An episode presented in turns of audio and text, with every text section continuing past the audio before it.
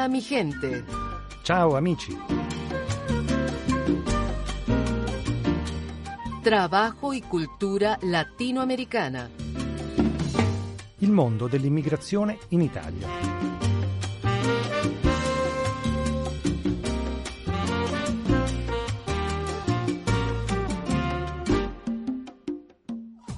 Benvenuti amici, sono Marisol Flores, vi saluto dagli studi di Radio Vaticana.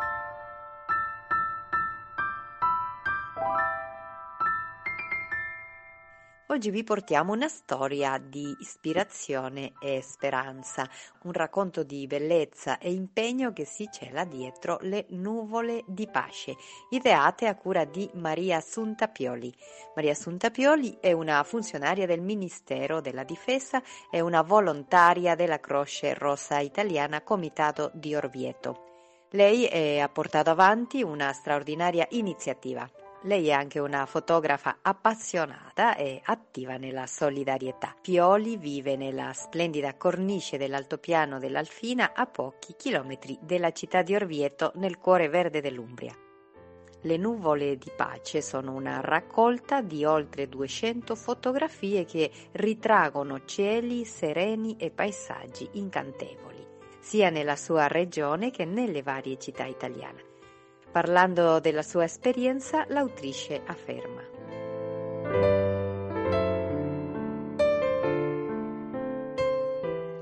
La speranza è che tutti possano osservare in cielo nuvole di pace e che possano prevalere sulle nuvole di guerra che oscurano e distruggono il futuro di pace, bene preziosissimo da lasciare in eredità alle nuove generazioni.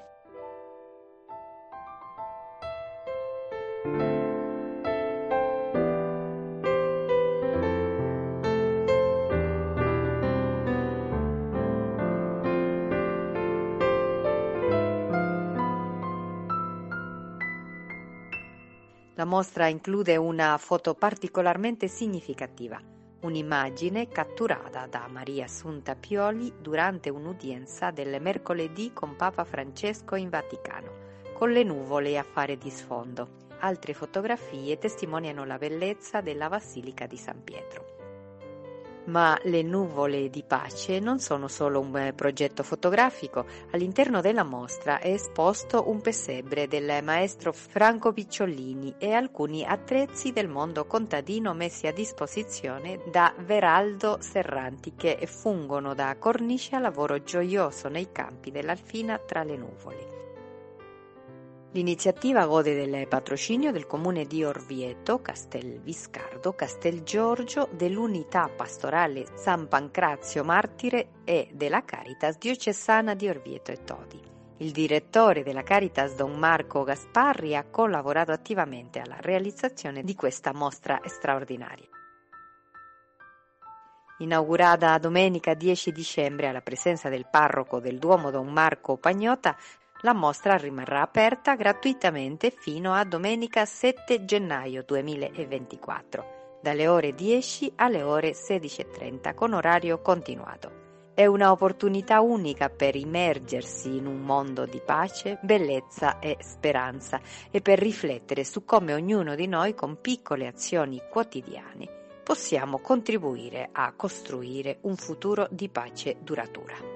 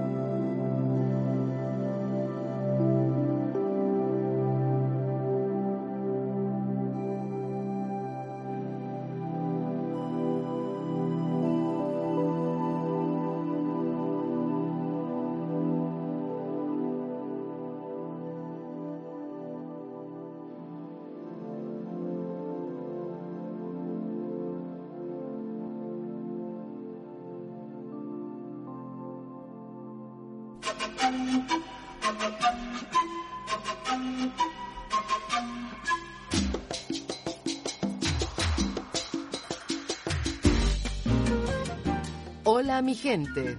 Ciao amici. Trabajo y cultura latinoamericana. Il mondo dell'immigrazione in Italia.